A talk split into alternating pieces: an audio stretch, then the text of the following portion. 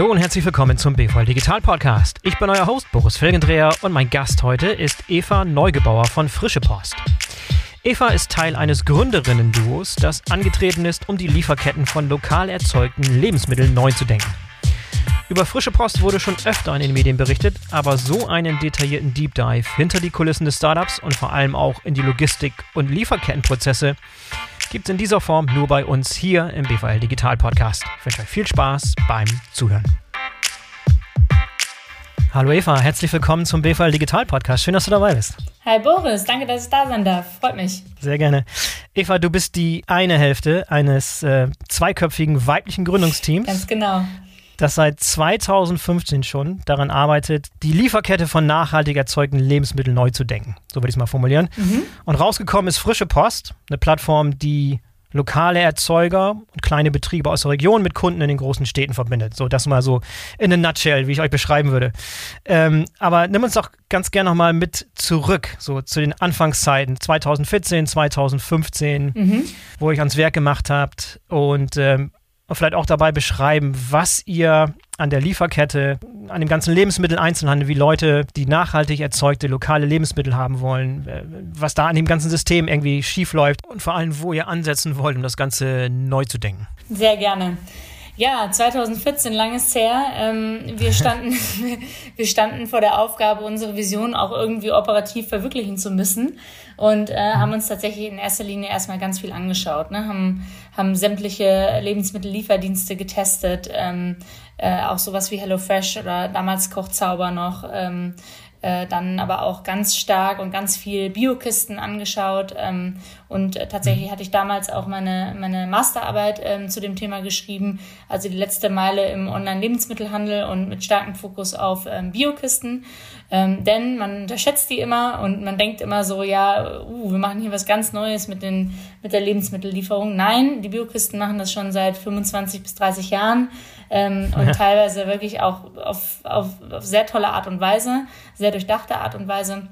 Und da haben wir uns viel, viel angeschaut, ne? weil die machen Frische, äh, die haben eine ganz starke Integration von Pick und Pack und ähm, von der Auslieferung und machen auch Mehrweg, was wir ja machen wollten. Was sie nicht machen, ist ähm, Elektro und ähm, was sie auch nicht können, ist Automatisierung auf allen Ebenen.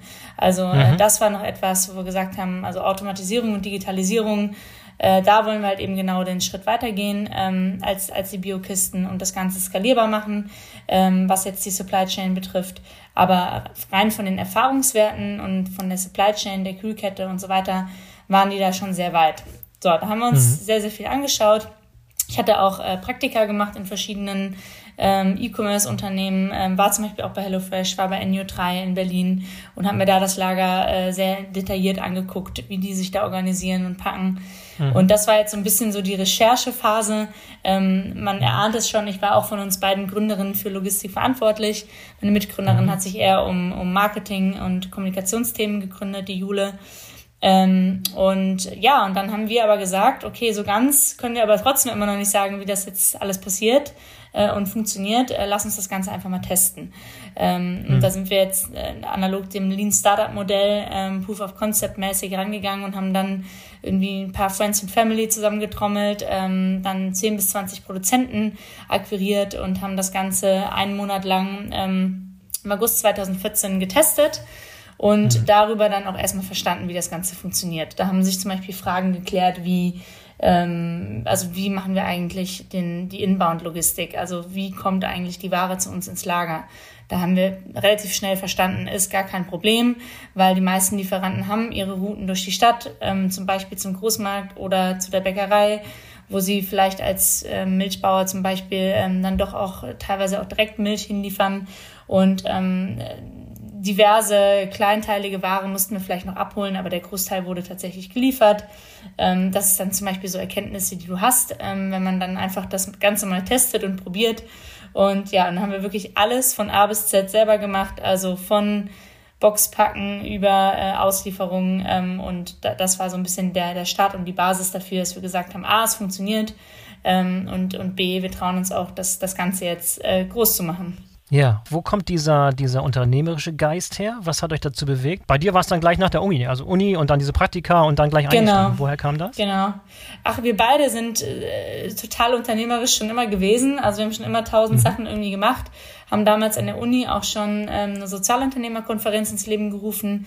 Gibt's auch immer noch, die heißt Sensibility, ähm, weil uns einfach gestört hat, dass äh, das Thema ähm, Impact ähm, eigentlich kaum besprochen äh, wird an einer Uni wie der WHU damals, ähm, eine Wirtschaftsuni. Und ähm, wir haben einfach schon immer beide Dinge sehr stark in die Hand genommen, vorangetrieben und einfach gemacht. So. Ähm, das trifft ja. wirklich für uns beide zu und ähm, vielleicht haben wir das auch beide so ein bisschen von unseren Vätern jeweils, die nämlich beide auch Unternehmer sind. Ähm, bei Jule, ihr Vater ist Landwirt, mein, mein Vater ja. ist äh, Unternehmer im Bereich alternative Energien. Ähm, ja, also da hat man das vielleicht auch so ein bisschen schon von Kindheit an äh, in den äh, gespürt und miterlebt und äh, einfach auch so ein bisschen mitbekommen in den Genen, würde ich jetzt mal sagen. ja. Also wir sind auch sehr risikoloving, äh, auch äh, ja. ja bekannt dafür, ähm, Muss sein. einfach ja. zu machen und ähm, nicht so viel über die über, über die Downsides nachzudenken. So, ne? ja. Ne, WHU ist auch ein gutes Stichwort. Also ich habe jetzt hier schon eine ganze Reihe an, an Startup-Gründern äh, im Podcast gehabt, die, die einen WHU-Hintergrund hatten. Zum mhm. Beispiel Niklas Plath von Flaschenpost, ja. nicht frische ja. Post, sondern Flaschenpost. Ja, kenne ich, der war bei Dann, mir im Jahrgang. Zum Beispiel. Ach, okay, hier, hier, der, der goldene Jahrgang, du, oha. Mhm. Äh, und hier ähm, David Notager, das ganze Team um Sender rum. Mhm. Kennst du die vielleicht? Nee, Sender aus, aus Berlin. Nicht. Digitale Spedition mhm. aus, ähm, aus Berlin. Auch mhm. sehr, sehr erfolgreich. Ist gerade zum Unicorn aufgestiegen. Oh, wow. Ja, interessant. Okay, dann, äh, okay, dann habt ihr also hemdsärmlich sozusagen angefangen, das Ganze zu bauen von Grund ja. auf. Und welche Rolle hat damals schon die Digitalisierung gespielt? Also du hast es da, du hast es schon ganz, ganz früh angesprochen. Also du hast gesehen, das Konzept ist an sich nichts Neues. Das gibt schon seit Ewigkeiten diese Bio, ja. Bio-Kisten aber die Art und Weise, das zu automatisieren und, und Technologie zu nutzen, um das Ganze skalierbar zu machen, das ist, glaube ich, so ein bisschen das Kernthema, was euch unterscheidet von so einem, so einem klassischen Bio, Bio-Kisten-Auslieferer, ja. äh, Und dass wir halt auch auf, auf äh, Produktseite ähm, also bei den Biokisten ist es äh, in der Regel so, die haben einen landwirtschaftlichen Betrieb, wo sie selber auch äh, Produkte herstellen und dann arbeiten sie mit äh, einem Naturkost-Großhandel zusammen, wo sie den Rest der Produkte quasi aufkaufen. Ähm, und, ja. und wir mhm. also haben ja selber keinen landwirtschaftlichen Betrieb, aber wir bündeln halt derzeit in Hamburg zum Beispiel ca. 300 ähm, Erzeuger. Ähm, und somit ist unsere Bandbreite halt einfach ein bisschen vielfältiger und unser Sortiment einfach nochmal deutlich größer.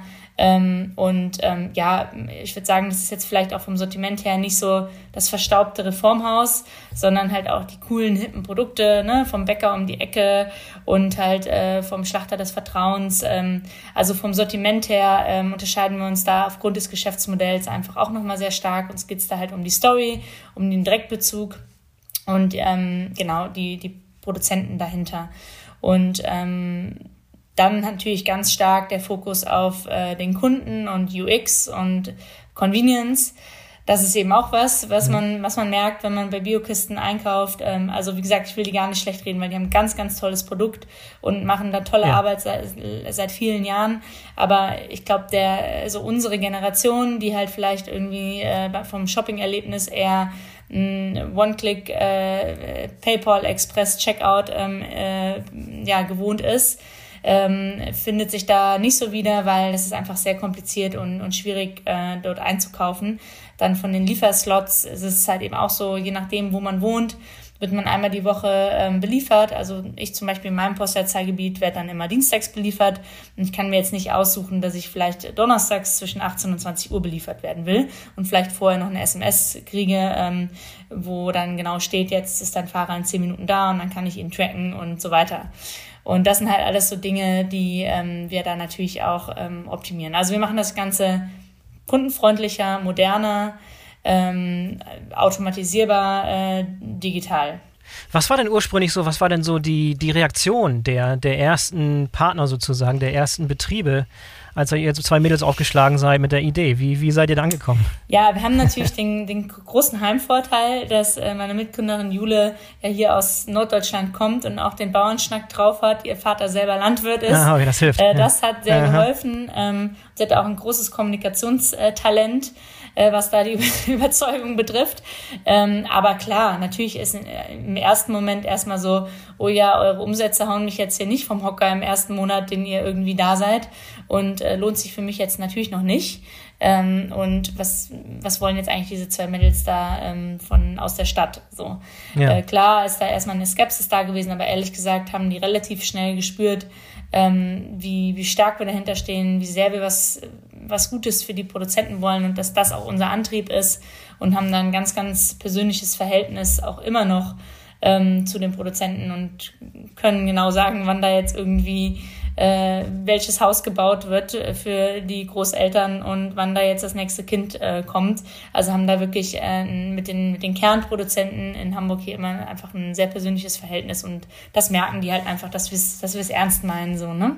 Waren da auch einige dabei, die da ein bisschen skeptisch waren oder die da dann nicht, mitgemacht haben, aus irgendwelchen Gründen auch immer? Denn ich letztlich mhm. ist doch die Einstiegshürde gar nicht so groß. Also ich meine, äh, das Risiko für, einen, für einen landwirtschaftlichen Betrieb, das mal auszuprobieren, ist ja auch nicht so besonders groß. Ja, so mal sie ja, also der Riesenvorteil ist ja auch, ähm, viele unserer Landwirte haben ja gar keine digitale Präsenz und plötzlich haben die halt ja. ein Profil bei uns, ähm, ihre Produkte werden halt ganz toll dargestellt mit tollen Bildern, ähm, In der Tat. Habe ich mir nochmal angeschaut, das sieht echt spektakulär genau. aus. Sehr, sehr, sehr schön ansprechend. Ja, teilweise machen wir ja auch hoch, professionelle Videos und dann auf Social Media ja. und so. Also das ist natürlich ja auch einfach ein Riesenvorteil, den, den sie aber auch oft erst vielleicht später oder gar nicht so richtig verstehen, also was das eigentlich für einen Wert hat, ne? weil einfach diese Digitalisierungswelt da ähm, oft auch ein bisschen fern ist. Ähm, was aber tatsächlich mhm. ähm, eine große Herausforderung für unsere Produzenten und Produzentinnen ist, ist halt eben genau dieser Convenience-Anspruch, den wir haben. Die müssen einfach sehr, sehr, also die bekommen sehr kurzfristig unsere Bestellmengen, ähm, denn wir bestellen mhm. ja frisch auf Bestellung. Das ist halt der Riesenunterschied zu ähm, dem konventionellen Lebensmitteleinzelhandel, wo es ja so ist, dass ich die Ware auf Lager kaufe und dann hoffe, dass ich sie verkaufe äh, im Laufe des Tages und am Ende des Tages alles, was nicht haltbar ist, wird weggeschmissen. Ja. Ähm, und ja. das klassische E-Commerce läuft ja genauso. Ne? Ich habe eine Lagerhaltung und, und Verkauf ab. Ähm, das ist bei uns halt nicht so und das ist auch das Komplizierte gewesen ähm, von, von unserer auch IT-Entwicklung von Anfang an, dass wir halt äh, Bestellungen bündeln und diese dann automatisiert an die Landwirte schicken. Ähm, das heißt, ähm, diese Zeit zwischen, okay, der Kunde kann noch für den nächsten Liefertag bestellen und der Kunde bekommt die Ware schon, die ist halt sehr kurz. Also derzeit sind wir bei 11 Uhr Vortag, ähm, ist die Bestelldeadline und dann bekommt man es am nächsten Tag zwischen 14 und 22 Uhr, je nachdem, ähm, was für ein Zeitfenster man wählt. Und das, haben, das ist natürlich eine riesen Herausforderung. Also gerade für die Bäckereien, mhm. die halt sagen, äh, mhm. ich muss hier meinen Teig äh, ansetzen und Gutes braucht Zeit äh, ist das halt oft, also es ist ganz schwer für uns da auch den Trade-off zu finden zwischen, wir wollen ja, wir wollen ja gerade die, die kleineren Produzenten, die halt wirklich ähm, mit ganz viel Zeit und, und Nachhaltigkeit da die Produkte halt irgendwie auch ernten und, und produzieren.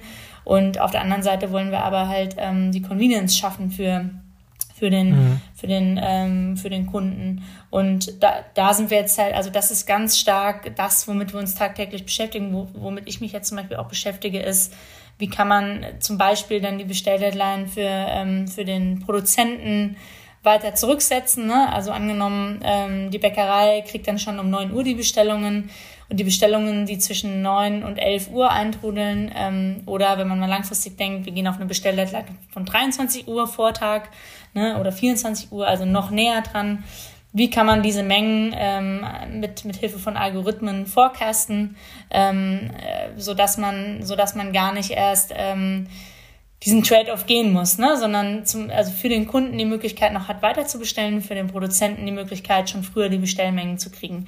Das sind dann zum Beispiel so Themen. Oder ein Riesenthema, was wir haben, Produktausfallmanagement. Klar, in dem Moment, wo ich wo ich ähm, Sachen verkaufe und die erst danach bestelle bei den Produzenten, kommt es natürlich eher dazu, dass halt Produkte dann auch doch nicht da sind. Ja, also gerade wenn ich ja. äh, mit frischer Rauke und ähm, ja, Erdbeeren oder so handel, die dann äh, im Zweifel auf dem Feld äh, Hagel kaputt gegangen sind oder Erdbeeren, die dann beim Transport kaputt gegangen sind, äh, zermatscht sind, ähm, dann haben wir natürlich direkt das Problem, okay, Produkt fällt aus, natürlich uncool. Ähm, und da haben wir auch Mechanismen entwickelt, äh, anhand von Warengruppen, Austauschmechanismen und Präferenzen, die der Kunde angeben kann, was passieren soll in so einem Fall. Austauschlogiken, ähm, um dieses Problem anzugehen. Und das ist das, was ich meine mit so, dass wir müssen das automatisieren, weil das sonst gar nicht leistbar ist. Und das ist halt eben Pionierarbeit in dem Sinne, ne? weil es halt weil, wir, weil das macht halt. Ja, sonst führt zu Frustration genau. ja auch bei den, mhm. bei den Kunden. Ne? Also wenn ich, wenn ich da ständig was bestelle, weil es alles so schön aufbereitet ist auf der Webseite und es äh, äh, suggeriert wird, dass alles in Hülle und Fülle äh, vorhanden ist und dann kommt die Bestellung und dann genau kriege ich statt dem Grünkohl doch irgendwie Blumenkohl und das passt dann nicht in das, ins Konzept. Also das ist immer bei dem, bei dem Knackpunkt sozusagen mhm. gelandet, ne? bei beim größten Problem wahrscheinlich, mit dem ihr zu kämpfen habt, oder? Ja, das ist definitiv eins der, der größten Probleme. Ähm, also wir gucken uns auch immer die KPI an, wie viel, wie viel Kunden, wie viel, also der Anteil unserer Kunden, der von einem Ausfall betroffen war. Ähm, wir, wir, merken aber auch, dass ähm, auch da die Transparenz der Kommunikation enorm wichtig ist. Also allein einen Fehlergrund mitzugeben und zu sagen, hey, ähm, aus dem und dem Grund ist halt eben die Rauke auf dem Feld kaputt gegangen, ähm, ist halt etwas, was unsere Kunden dann total zu schätzen wissen, weil dann verstehen die auch jedes Mal wieder aufs Neue, wow, okay, der wurde halt wirklich heute Morgen frisch geerntet und die Natur, die ist halt einfach, also das kann halt passieren so. Und äh, dafür bekomme ich halt diesen frisch, diese frische Rauke. Und ich habe aber dann halt, statt der Rauke kriege ich einen Eichplastsalat weil das immer noch in der Subkategorie grüne Salate ist. Und dann bin ich da halt einigermaßen flexibel als Kunde. Oder ich sage halt, ich will, ich will auf jeden Fall nur die Rauke und vielleicht noch den Wildsalat stattdessen, aber sonst halt nicht. Ne? Also das, es wird natürlich nicht auf Produktebene und auf Bestellebene entschieden vom Kunden, sondern der, der, der gibt einmal diese Präferenzen an, anhand von Beispielen und dann ähm, wird, läuft das automatisch halt durch im System. Wenn es zum Ausfall kommt, wird es auch automatisch gut geschrieben im Kundenkonto. Man bekommt auch, sobald die Bestellung im Lager abgeschlossen und gepackt ist, ähm, eine Notification, was ausfällt, wenn was ausfällt. Also auch das haben wir gelernt, so früh wie möglich den Kunden informieren. Weil wenn dann doch mhm. irgendwie mhm. abends der Besuch kommt und man hat genau dieses Rezept geplant, dann hat man zumindest ja. noch die Möglichkeit, einmal kurz um die Ecke ähm, das Produkt zu besorgen, was dann ausfällt. Das sind halt alles so Learnings, die man halt, ähm, die wir schon in der Testphase gemacht haben. Ne? Da haben wir das natürlich manuell gemacht und die Kunden angerufen, oh Gott, die Gurke fällt aus, äh, what to do. Ähm, und jetzt mittlerweile natürlich dann immer schrittweise hingegangen sind und ähm, erstmal geschaut haben, was ist auf dem Markt verfügbar an Tools, an, an, an APIs, die wir anbinden können. Ähm, und in dem Moment, wo Excel nicht mehr geholfen hat und externe Tools das auch nicht abbilden konnten, was auch immer wir machen wollten, haben wir es dann halt selber entwickelt. Und eigentlich sind wir mittlerweile an dem Punkt, wo wir fast alles selbst entwickelt haben. Ja, weil, weil ihr geguckt habt und weil es am Markt nichts gab, was euren Ansprüchen da gerecht werden wird oder dieser speziellen Anwendung genau. irgendwie angepasst werden Also könnte. Beispiel ähm, ja. unsere, unsere Fahrer-App, also die die Fahrer nutzen, um, um auszuliefern. Ähm, natürlich entwickeln wir jetzt nicht eine Routenoptimierung äh, selber. Also da holen wir uns die API von, von Google und Google kann das super, also brauchen wir nicht jetzt selbst zu erfinden. Aber alles, das Interface, die Integration zu unserem zu unserem, äh, zu unserem Lager ähm, die Notifications, die zum Kunden rausgehen, die Integration dessen, mhm. das zum, also Beispiel ähm, in unserem Fall, wir haben natürlich auch viele Bestandskunden, ähm, dann merkt ein Fahrer, oh, das ist aber schwer, hier den Bestandskunden zu finden, da muss ich jetzt dreimal um die Ecke gehen und dann bei der äh, roten Tür klopfen. Das sind dann Infos, die er dann sofort in die App eingeben kann und die dann sofort in unser System zurückgespielt werden. Äh, für die zukünftigen Fahrer. Das sind halt alles so Dinge, wenn du eine externe App hast, ist das alles nicht so leicht. Ja? Also dann sind die Systeme nicht miteinander integriert. Und deswegen sind wir eigentlich immer wieder zu dem Punkt gekommen mit den speziellen Anforderungen, die wir haben, aufgrund unserer Bestellung, also frisch auf Bestellung produzieren, aufgrund von dem Pfandsystem, was wir haben. Auch da haben wir dieses Gutschriftsystem eingeführt und da wird ja wirklich jede einzelne Mehrweg Milchflasche und äh, Kühltasche und äh, Mehrwegbox eingescannt. Ähm, das ist natürlich auch was, was es im E-Commerce so eigentlich nicht gibt. Tut sich niemand an, dieses Thema. wir machen das aber, weil wir die Ware, weil wir das ja selber ausliefern, selber zurücknehmen und einfach äh, ganz klar sagen, es muss Mehrweg sein. Ansonsten ist die Nachhaltigkeit einfach nicht, nicht in der, in der Form da, wie, wie wir den Anspruch haben. Und da, da wollten wir einfach von Anfang an konsequent sein. Ähm, genau, und all diese diese besonderen Anforderungen, die wir haben, auch die Anbindung der vielen, vielen kleinteiligen Produzenten, ähm, das Onboarding von super vielen Produkten, ähm, wo auch Saisonalitäten drin sind, jede Saison wieder neue Produkte online und wieder offline. Ähm, das sind alles Punkte, die, wo wir dann einfach immer wieder an den Punkt gekommen sind, okay, da gibt's auf dem Markt nichts. Ja? Ja, war, war ich das von Anfang an klar, dass da so eine große Entwicklungsarbeit auf euch zukommen würde? Oder habt ihr das erst im Laufe der Zeit so ein bisschen realisiert? Ja, schon. Also das Ausmaß war natürlich jetzt schwer, schwer zu sehen. Ähm, haben dann natürlich auch uns immer mit, mit Plugins und mit einzelnen Modulen irgendwie versucht, äh, auch eine Zeit lang über Wasser zu halten, weil wir nicht, natürlich nicht alles von Stunde eins sofort entwickeln konnten, aufgrund von Zeit- und Geldressourcen, die jetzt auch nicht immer, immer da waren. Ähm, aber, ähm, aber ja, das war uns schon, war uns schon bewusst, dadurch, dass wir ja auch so sehr den, den Markt ähm, vorher analysiert haben und, und einfach auch gesehen haben, dass genau dort die Schwachstelle ist. Also Biokisten haben, haben zum Beispiel uns genau das gesagt. Also was unser Problem ist, dass wir diese IT-Infrastruktur A nicht in der Hand haben, die arbeiten alle mit externen Dienstleistern, die Biokisten, und B nicht verstehen. Mhm. Und C einfach, die sind, die sind nicht skalierbar, die sind nicht automatisierbar.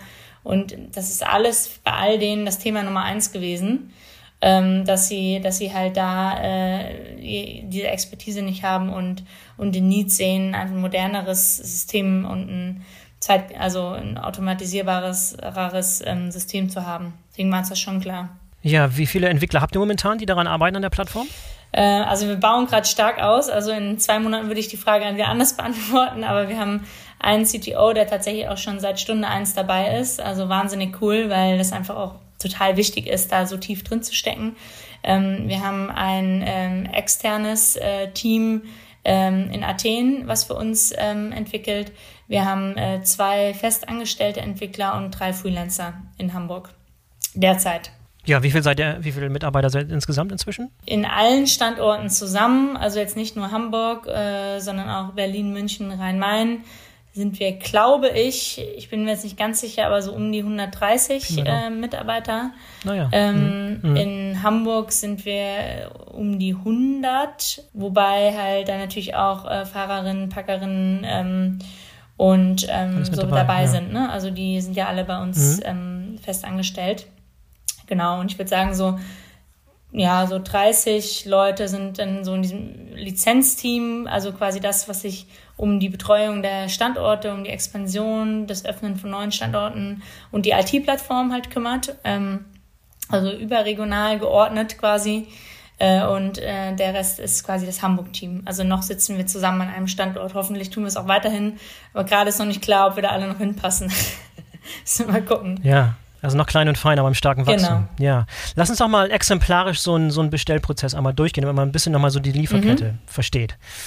Also habe ich das richtig verstanden? Wenn ich jetzt auf die Webseite frischepost.de gehe, ähm, sehe ich dasselbe dort, was jeder andere auch sehen würde. Also nicht irgendwie zugeschnitten auf meine, auf meine Bedürfnisse oder meine Region, sondern jeder sieht dasselbe. Das ist, das ist auch daran arbeiten wir tatsächlich gerade. Mhm. Aber ähm, schon heute ist es so, je nachdem in welcher Kundengruppe ähm, du wärst, ähm, würdest du schon leicht was anderes sehen. Also wenn du in einer Firmenkundengruppe drin wärst, dann würdest du nur die Produkte sehen, die wir für Firmenkunden ähm, liefern und für Privatkunden für Privatkunden.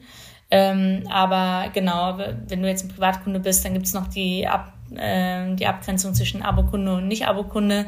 Aber die sehen dieselben Produkte, die haben nur im Abo-Bereich dann halt ein Abo gepflegt. So, ne? Das ist jetzt halt der Unterschied. Ja. Äh, genau, dann kaufe ich, also dann stelle ich mir meinen Warenkorb komplett frei zusammen äh, so wie es. Ja. Und nochmal eine kurze mhm. Zwischenfrage. Äh, ist, die, ist die so dynamisch, dass die vorauserkennen kann, welche Artikel erhältlich sind oder ist das in dem Moment noch völlig offen? Also in dem Moment habt ihr noch keine Bestellung aufgegeben, ne? Ja, also äh, genau. Also derzeit ist es so, dass ich erst im, im Nachgang, im Checkout ja wähle, welchen Liefertag ich wähle.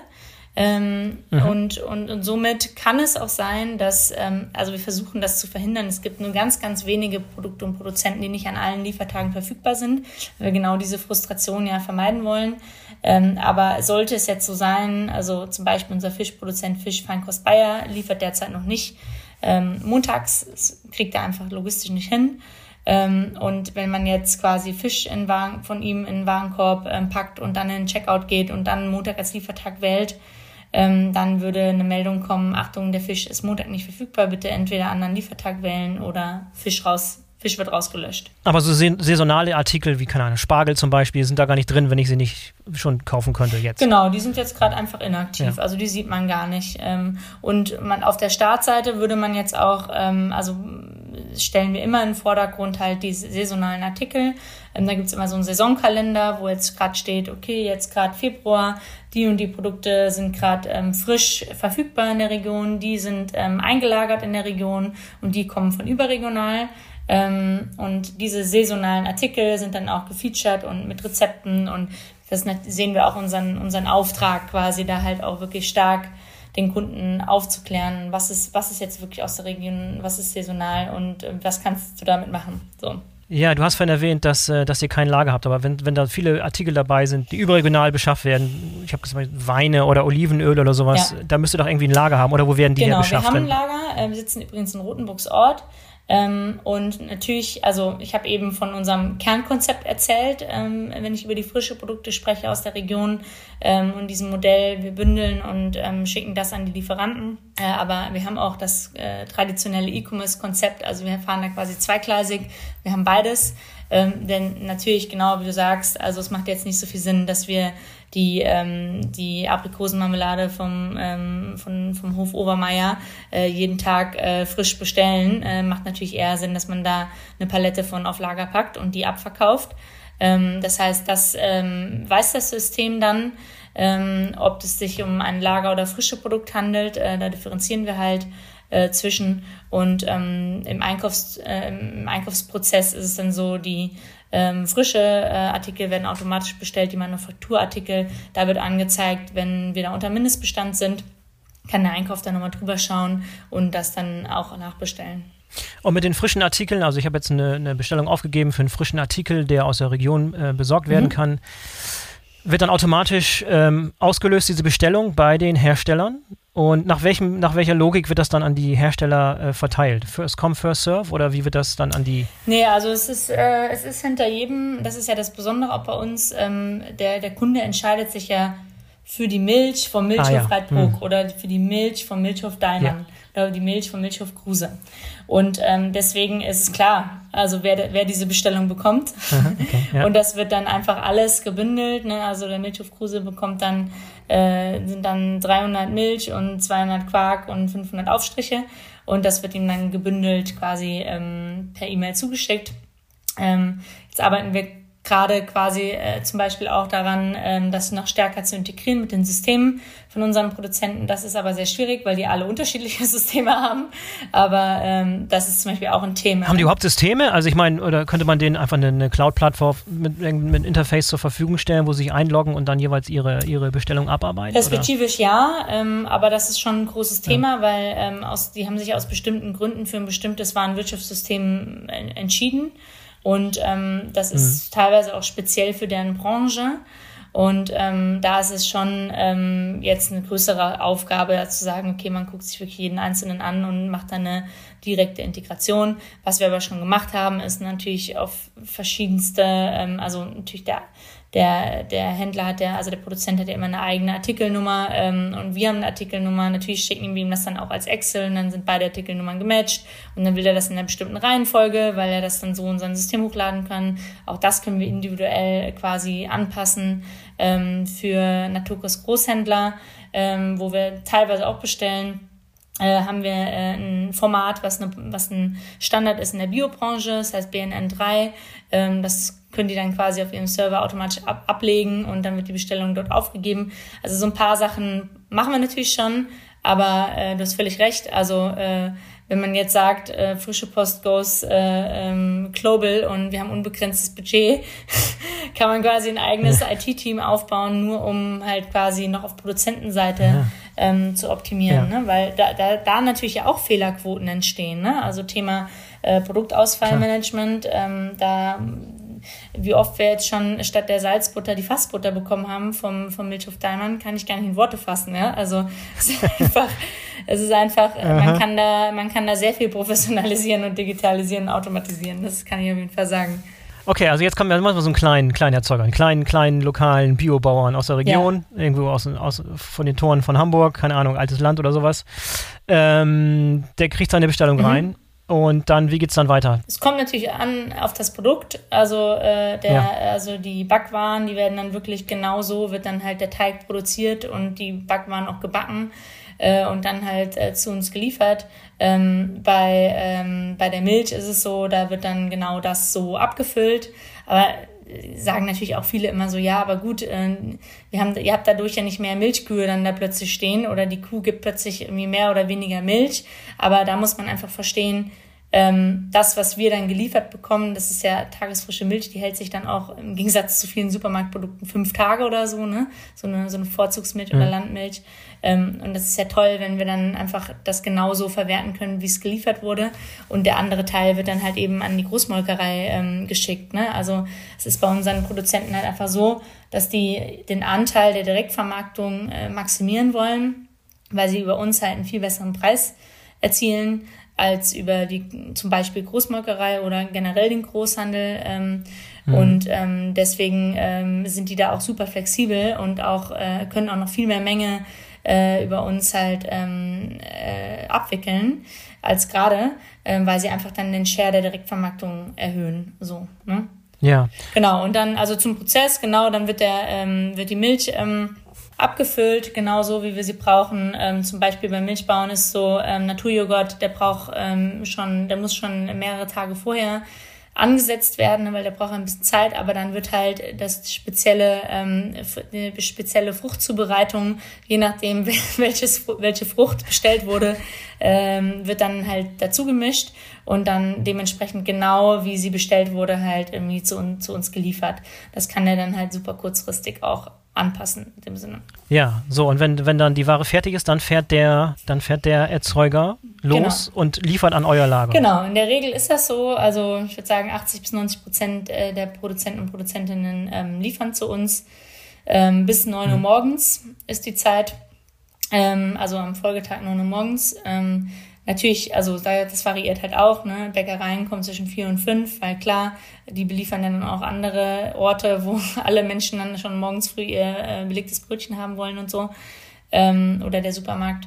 Dann kommen aber viele auch kurz vor knapp. Ne? Auch das ist ein Problem, das wir immer wieder haben, ne? dass Produzenten dann auch zu spät kommen, auch mit dem Verkehr in Hamburg und so weiter. Ähm, bei der viel, Vielzahl an Produzenten, die da ankommen. Und ähm, ja, dann gibt es ein paar Produzenten und Produzentinnen, die haben einfach keine Fahrzeuge und die liefern auch nicht und die haben auch keine Routen. Und da ähm, holen wir dann selber ab ähm, und haben dann eigene Routen. Ähm, das ist aber am Anfang viel mehr gewesen, ne? weil dann natürlich sagt dann der, der Milchhof, ja, ich komme jetzt hier nicht wegen, wegen äh, fünf Flaschen Milch zu dir. Ähm, aber irgendwann ja. war das, hat sich das dann auch gelohnt. Also, aber jetzt es gibt immer noch die, die Einzelne, die es halt einfach de facto nicht können und da holen wir dann halt ab. Ja, und habt ihr da auch schon irgendwie Systeme entwickelt für so, so zeitgerechte Zeitfensterlieferung, dass sie wirklich auch einen Zeitslot bekommen, wann das angeliefert werden muss? Oder ist es noch nicht so komplex, dass es da zu Problemen führt im Lager? Nö, das, das führt, eigentlich, führt eigentlich nicht zu Problemen. Und die. Noch geht's. Genau, das geht. Und ähm, auch da unser System, also unsere Wareneingangs-App, mit der wir halt gegenchecken, die Ware, die, die angeliefert wurde, ähm, die hat jeder im Lager auf dem Handy und dann äh, kann, mhm. kann da auch flexibel der eine den Wareneingang machen, der andere den Wareneingang. Ähm, und dann ähm, die, die Sachen, die abgeholt werden, da wird der Wareneingang über App ähm, dann direkt beim Produzenten gemacht. Das heißt, wenn die Ware mhm. ankommt, kann die sofort eingeräumt werden ins Lager. Da muss gar kein Wareneinsatscheck mehr gemacht werden. Das ist tatsächlich kein Bottleneck. Da haben wir auch eine, da ist die Rampe auch groß genug, die wir haben. Und die äh, Lieferzeiten auch tatsächlich verteilen sich ganz gut, wie ich eben meinte. Ne? Also manche liefern total früh ja. an und äh, da, das, das, das verteilt sich ganz gut. Aber Wahnsinn, wie komplex das ist. Ne? Ja. Jetzt, jetzt, wenn wir mal so drüber sprechen, dann, dann kommen so eins nach dem anderen, Voll. was da so an Komplexität da äh, Deswegen sage ich, also es bringt ja. überhaupt nichts, ja. das zu machen, wenn man selber nicht im Detail drin steckt. Und deswegen waren Jule und ich halt von Anfang an halt wirklich super tief operativ drin und haben wirklich die einzelnen Probleme verstanden, die Produzenten verstanden und über Jahre hinweg quasi aus den Learnings, die wir gemacht haben, selber operativ ähm, die Plattform gebaut und immer wieder, wie können wir es jetzt noch optimieren, wie können wir es jetzt noch optimieren, wie können wir es jetzt noch digitalisieren. Ähm, und ähm, jetzt mittlerweile haben wir tatsächlich äh, keine operativen Aufgaben mehr, aber das hat auch echt gedauert, ähm, bis wir an Punkt waren. Ähm, aber das ist, äh, das ist, glaube ich, das Wichtige, ne? was, ist, was es am Ende auch dann dazu geführt hat, dass wir da innerhalb von kürzester Zeit wirklich auch eine, eine sehr, sehr effektive und trotzdem noch recht kostengünstige Plattform halt entwickeln konnten, den Umständen entsprechend. Ja, das ist letztlich auch das Know-how, was ihr da reingesteckt ja, genau. habt, dass das Ganze dann skalierbar macht. Was, da können wir gleich noch darüber besprechen, dieses Franchising, was ihr dann aufbauen wollt, um das Ganze ja. auszurollen über, über Deutschland und Europa, können wir gleich nochmal mhm. drüber sprechen. Aber vielleicht nochmal eben, um diesen Prozess zu Ende zu führen. So, die Sachen kommen im Lager an, werden, werden, werden registriert über, über die Handheld-Devices und die Apps, die, die es mhm. dort gibt. Gibt es eine Qualitätskontrolle ja, oder wie wird, wird überwacht? Also gibt es eine Person, die, also in Hamburg jetzt haben wir eine Person, die nur, nur das macht und mhm. äh, die Produkte einbucht, wenn es Lagerware ist. Und da haben wir jetzt auch noch nicht drüber gesprochen. Bei Lagerware wird es ja wirklich auf, auf den Lagerbestand dann eingebucht, wie im klassischen E-Commerce. Und ähm, äh, diese Person macht auch Qualitätsmanagement. Wir haben auch ähm, definiert, welche Produkte besonders kritisch sind fürs Qualitätsmanagement. Ähm, also so eine Kartoffel ist jetzt, musst du nicht jede Woche ähm, dir anschauen, ob die jetzt äh, so toll aus, äh, so toll schmeckt oder so toll aussieht. Aber so eine Orange oder so eine, so eine Erdbeere oder auch die Äpfel, ne, die schnell Mehl. Oder Fisch. Ja, Fisch jetzt auch nicht. Der wird tagesfrisch ähm, angeliefert und mhm. da muss, also solange die Kühlkette eingehalten wird, ähm, ist auch das äh, kein Problem. Aber gerade so Obst und Gemüse und dann so kritische Produkte, ne, wo wo man schnell sagt, oh, die Tomate schmeckt nach nix oder ähm, ich mach, ich schneide die Orange auf und die ist irgendwie ähm, trocken drin, drin. Also das passiert eigentlich nicht mehr, weil wir die kritischen Produkte einfach kennen und da ja. einfach äh, da Prozesse etabliert haben, ne, um das zu testen und zu checken. Auch nicht der schlechteste Job, Qualitätsmanager bei Frische Post zu sein. Kann man den ganzen Tag lecker essen. Ja, ja, nicht schlecht, nicht schlecht.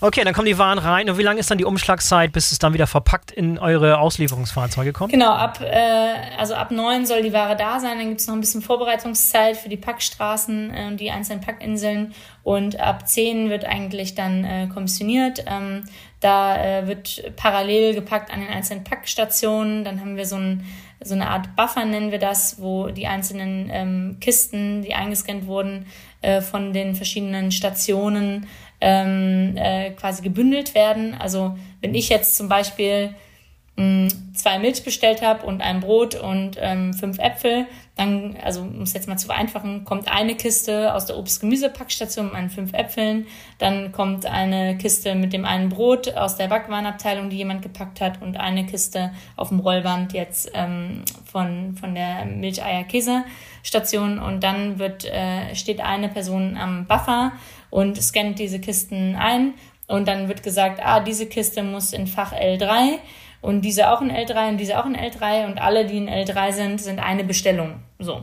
Und dann hinter, hinter dem Buffer stehen dann die, die Packer und Packerinnen, die quasi angezeigt bekommen, wenn ein Regalfach ähm, fertig ist. Und die holen dann die einzelnen Kisten raus und verpacken die in eine Transportbox und in Kühltaschen. Und dann wird es auf die Palette gepackt. Und dieser ganze äh, Prozess des ähm, Packens an den einzelnen Packstationen, Buffer, Buffer in, Buffer out, so nennen wir es, ähm, und Verpacken auf Paletten, ähm, das geht Route nach Route. Also die erste Route ist dann vielleicht schon um 10.30 Uhr fertig, dann kann der erste Fahrer schon mal los oder erste Fahrerin. Ähm, und das geht dann aber äh, Rolling Process bis halt irgendwie teilweise halt, wenn wir ganz viele Bestellungen haben an dem Tag, bis zu 16, 18 Uhr, ne, weil dann geht vielleicht noch die letzte Tour halt mhm. dann um 18 Uhr los. Ähm, eine Tour, die dann zum Beispiel keine Zeitfenster vor 18 Uhr hat, ne, und die dann irgendwie erst später losfahren kann. Genau, und dann, ähm, dann ist der Tag vorbei. dann wird ausgeliefert. Dann ist der also Tag vorbei. Fahren quasi die, die, die Fahrer äh, Fahrerinnen halt mit den einzelnen, äh, mit ihren einzelnen Routen los und fahren, fahren die Routen ab und ähm, kommen dann am Ende des Tages wieder zurück ins Lager, um dort dann halt den Pfand zu scannen. Manche machen das auch schon während der Tour, ne, dass die dann an der Tür schon ähm, den zugegebenen Pfand scannen. Das ist ähm, Geschmackssache, manche machen so, manche machen so. Aber der Pfand muss dann auch noch eingeräumt werden, in, also verteilt werden auf die verschiedenen Produzenten, die das ja am nächsten Tag wieder mitnehmen. Ne? Also ähm, leere Milchflaschen mhm. und so. Das muss dann vielleicht noch sortiert werden. Ähm, das machen auch die Fahrer und Fahrerinnen. Genau. Und dann wird viel, viel Hand angelegt bei euch. Das auf jeden Fall. Ja, das, äh, da sind ja auch viel, wenig Sachen dabei, die sich jetzt so unmittelbar für eine Automatisierung anbieten würden. Ne? Also dieses Packen und so weiter und dieses Kommissionieren. Habt ihr da schon über nachgedacht, wie das zukünftigerweise mal aussehen könnte, wenn es wirklich steil geht, wenn da wirklich die, die Volumen nochmal irgendwie sich verdoppeln, verdreifachen? Ja. Oder kann das immer so also weitergehen? Das, das ist schon ein sehr skalierbarer Prozess. Also man hat es gesehen jetzt auch in der äh, Corona-Situation. Da haben wir wirklich innerhalb von einem Monat irgendwie unsere Bestellungen versieben, verachtfacht in die Richtung. Und mhm. das konnten wir. Also wir hatten wirklich keinen einzigen Tag. Also wir hatten ein paar Tage an Weihnachten jetzt, letztes Weihnachten äh, und an Ostern im April, wo wir mal den Liefertag ähm, für ein paar Stunden offline schalten mussten, weil wir einfach keine Bestellung mehr annehmen konnten. Aber ansonsten haben wir kontinuierlich ja. im Gegensatz zu ganz vielen anderen Lieferdiensten liefern können. Und das zeigt ja, halt echt, okay. ähm, mhm. also wir konnten modular neue Packstationen ähm, hinzufügen im System. Das System ist super leicht zu verstehen. Also wir hatten ja dann massiv viele neue Mitarbeiter, teilweise 30 neue Mitarbeiter pro Woche. Ähm, die haben super schnell dieses System gelernt, weil es total intuitiv ist. Ähm, du musst auch nicht die Produkte kennen, weil die alle Packorte haben und alle eingescannt werden. Ähm, und ähm, somit es ist schon sehr viel automatisiert und skalierbar. Ähm, aber natürlich kann man jetzt hingehen, was ich zum Beispiel eben meinte mit Buffer-In, ne? also die Kisten werden dann eingescannt und in das Fach gelegt. Sowas kann natürlich automatisch passieren, ne? dass es dann automatisch in das richtige Fach äh, fährt.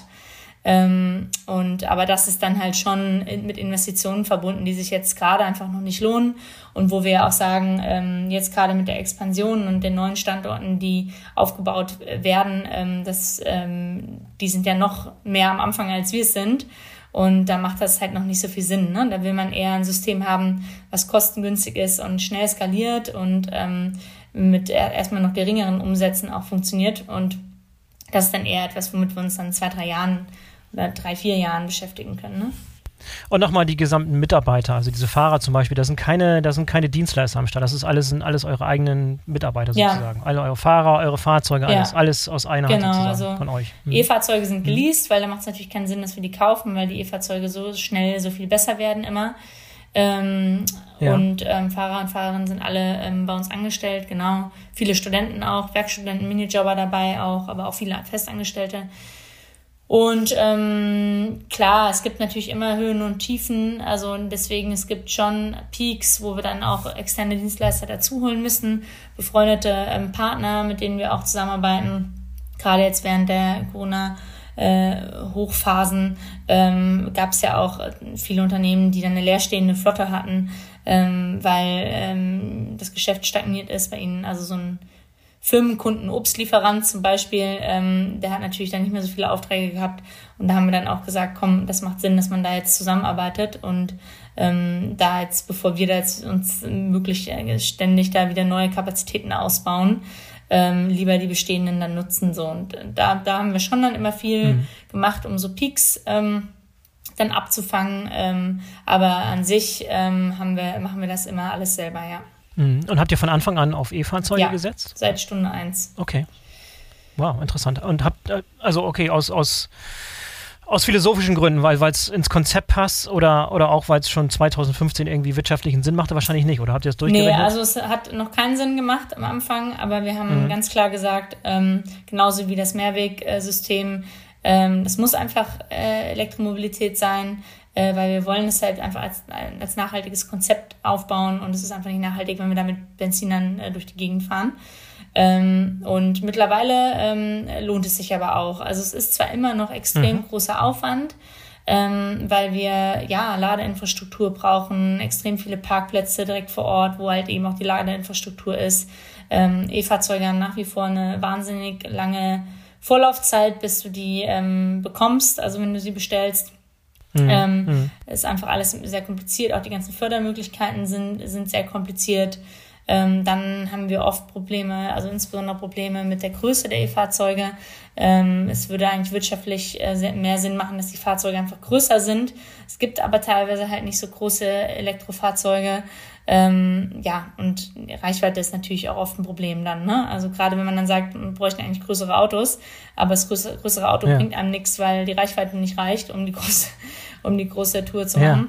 Ja, ja das sind alles alles schon Probleme, die wir uns da aufbürden, äh, genauso wie mit dem Mehrwegsystem. Äh, da hätten wir uns das Leben leichter machen können, aber ich glaube, das ist halt am, am Ende genau das, was auch unser Konzept dann ausmacht. Ne? Und wo wir. Ihr seid den schweren Weg, aber den richtigen Weg schon früh genau, gegangen, genau. sozusagen. Genau. Ja. Okay, Yvonne, dann habt ihr jetzt also seit einigen Jahren in Hamburg sozusagen eure Proof of Concept durch, durchge, durchgeboxt und, und feingeschliffen sozusagen. Und jetzt seid ihr gewappnet für die, für die Expansion in neue Märkte. Das ist jetzt so ein bisschen die neue Marschrichtung. Es geht groß raus in die Republik und vielleicht auch über die Grenzen von Deutschland hinaus. Kannst du da mal ein bisschen was zu sagen, was ihr so jetzt vorhabt, wie das Projekt äh, ausgerollt werden soll und wie das funktionieren soll? Ähm, ja, wir haben uns natürlich ähm, dann auch schon früh überlegt, so wie, wie kann man am sinnvollsten das Konzept jetzt in weitere ähm, Städte bringen. Ähm, auch da haben wir von Anfang an gesagt, wir wollen ja mit dem, was wir machen, größtmöglichen Impact ähm, generieren und wirklich eine ernstzunehmende Alternative zum zentralisierten Lebensmitteleinzelhandel werden. Ähm, wir setzen da auf mhm. dezentrale, regionale Strukturen und halt eben auf, auf Nachhaltigkeit.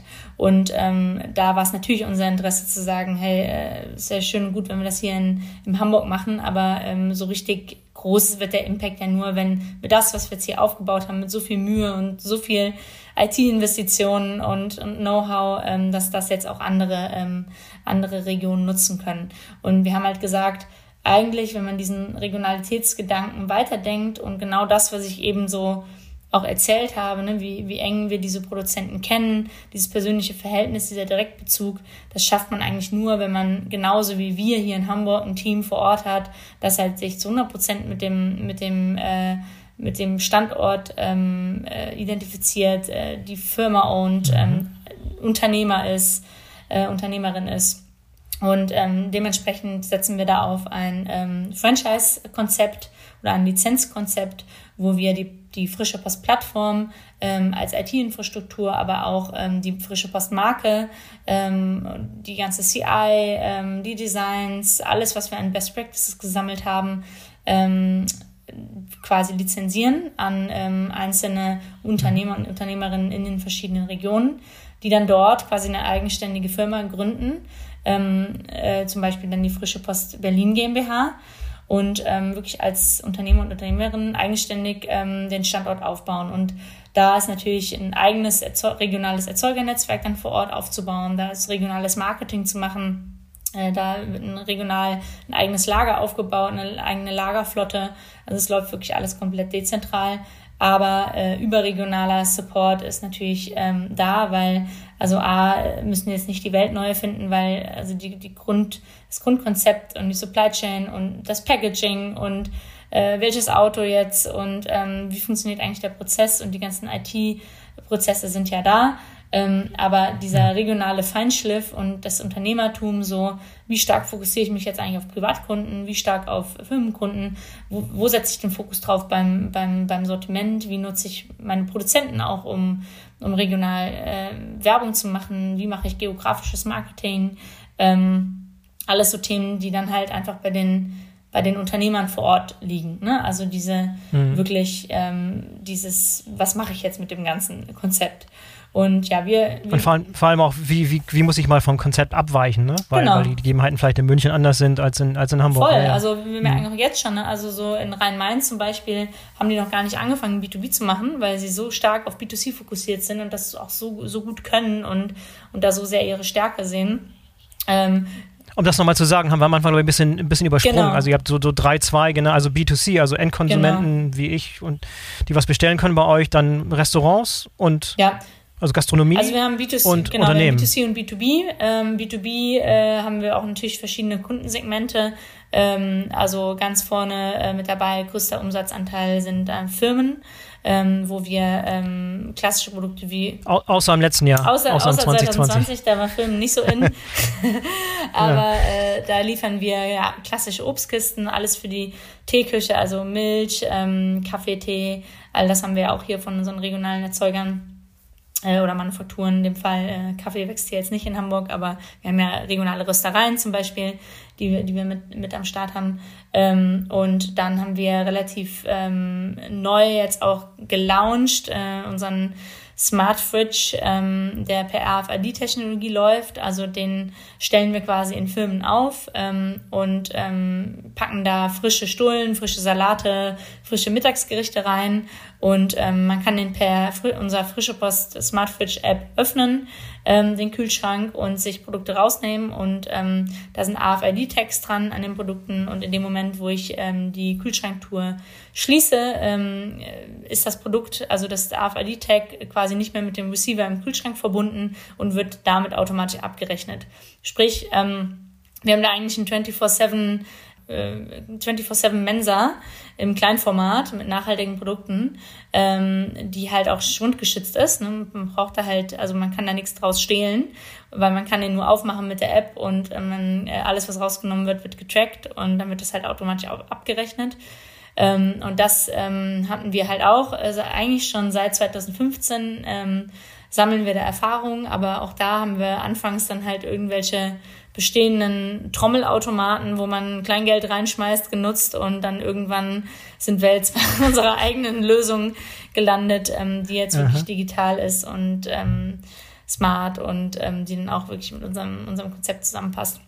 Und der Office Manager kann quasi selber diesen, äh, diesen Kühlschrank auch äh, monitoren und bestücken. Wir haben dann ein eigenes Backend dann für diesen, für diesen Fridge ähm, äh, auch gebaut und das ist auf jeden Fall mit Abstand der größte, ähm, der größte Bereich innerhalb von B2B bis vor 2020. Ja, cool. ähm, aber dieses Produkt haben wir jetzt auch relativ, also haben wir jetzt als neue Version 2020 auch gelauncht. Also wir haben die Zeit genutzt, wo jetzt kein B2B-Umsatz hatten oder fast keinen, ähm, um da halt auch das Produkt zu verbessern.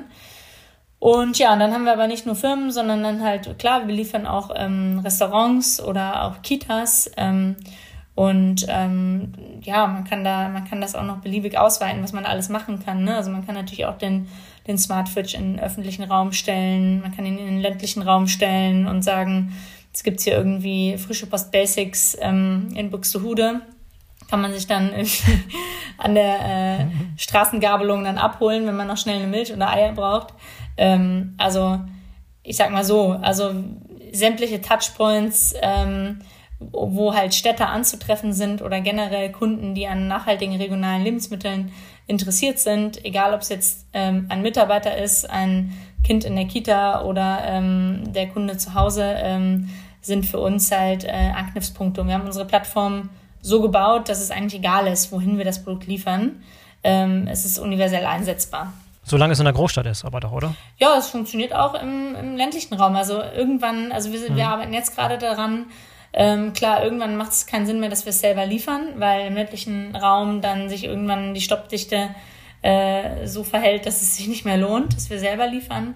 Aber wir arbeiten jetzt zum Beispiel gerade im mhm. Konzept zu sagen, okay, bis zu einem bestimmten Bereich liefern wir selber und optimieren dann unsere Stoppdichte. Da haben wir jetzt auch noch nicht so viel drüber gesprochen, ne? aber das steuern wir sehr stark anhand von, ähm, ne, umso weiter die Postleitzahl weg ist, umso teurer umso größer, umso enger das Zeitfenster, umso teurer, umso höher der Bestellwert, umso günstiger. Und das sind alles so Parameter, die im Hintergrund rechnen, ähm, wie wir steuern, dass die Routen möglichst effizient äh, sind und, und kostengünstig. Und aber ab irgendeinem Punkt kann man rechnen, wie man will, dann ist einfach die Stoppdichte nicht mehr, nicht mehr, nicht mehr attraktiv genug. Ähm, und da ähm, wollen wir dann jetzt einen Partner anbinden, der dann halt diesen bisschen ländlicheren Raum um die Großstadt herum vielleicht auch noch ab, also abnimmt von uns. Also ein Versanddienstleister, mhm. da wissen wir noch nicht so genau, ob das funktioniert und, und wie, aber da sind wir jetzt zum Beispiel gerade dran, ne, dass, man, dass man sagt, klar, wieso nicht noch ein bisschen ausweiten. Aber da würden wir jetzt zum Beispiel niemals auf die Idee kommen, dass äh, Hamburg jetzt irgendwie nach Hannover liefert. Das ist viel zu weit. Ne? Also in Hannover gibt es einen eigenen frische Poststandort, den wir jetzt auch demnächst aufbauen. Ähm, und aber so ein bisschen die, das Liefergebiet einfach noch stärker erweitern zu können, um die jeweiligen Standorte herum.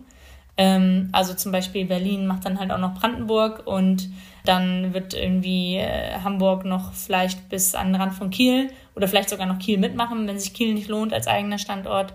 Ähm, also dass wir einfach möglichst fast überall in Deutschland irgendwann dann auch verfügbar sind, aber immer noch dieses dezentrale mhm. regionale Konzept fahren. So Ende des Jahres, wie viele Standorte habt ihr dann? Äh, Ende des geplant? Jahres, äh, also sind wir, glaube ich, so bei acht bis zehn Standorte. Also bis 2025 wollen wir 50 Standorte aufgebaut haben. Das war meine nächste Frage, also in fünf Jahren, ja, oder plant ihr nicht so weit, aber, aber in der Tat, ja. okay. 50 Standorte, ja. sagst du? Ja. Und wie viele davon im Ausland? Ähm, ich glaube um die zehn. Also Ah, ja. Was ist das naheliegendste, was, was, was am meisten Sinn macht, wo man am ersten anfängt? Sowas wie Kopenhagen, Stockholm, Amsterdam, so die Richtung interessiert uns sehr. Ja. Ja. Ich merke schon, Eva, wir hätten wahrscheinlich noch eine Stunde weiterreden können. Ich sehe gerade auf die Uhr, wir haben ganz schön lange gesprochen. Irgendwie ist die Zeit sehr, sehr verflogen. ja, aber frag mich, ob sich irgendwer für so viel, so viel, so viel Details interessiert, aber mal gucken. In, in der Tat, weil, wir haben es am Anfang ja gesprochen, wir haben, wir haben äh, interessierte Leute, die in der Logistik tätig sind und die an Logistik Interesse haben. Und ich Ja, das ist doch schön. bin dir sehr dankbar, dass du der, beson da besonders tief eingestiegen gerne, bist. heute. gerne. Es gibt ganz, ganz viele Facetten, die wir noch gar nicht besprochen haben, aber wir sind da besonders tief eingestiegen und das äh, war für mich auf jeden Fall eine sehr, sehr große, interessante äh, Folge. Vielen, vielen Dank sehr, dafür. sehr gern, Boris. Und danke denke, für die Einladung und ja, dir noch einen schönen Tag. Danke dir auch. Bis zum Bis nächsten dann. Mal. Mach's gut. Tschüss. So, das war der BVL Digital Podcast mit Eva Neugebauer von Frische Post.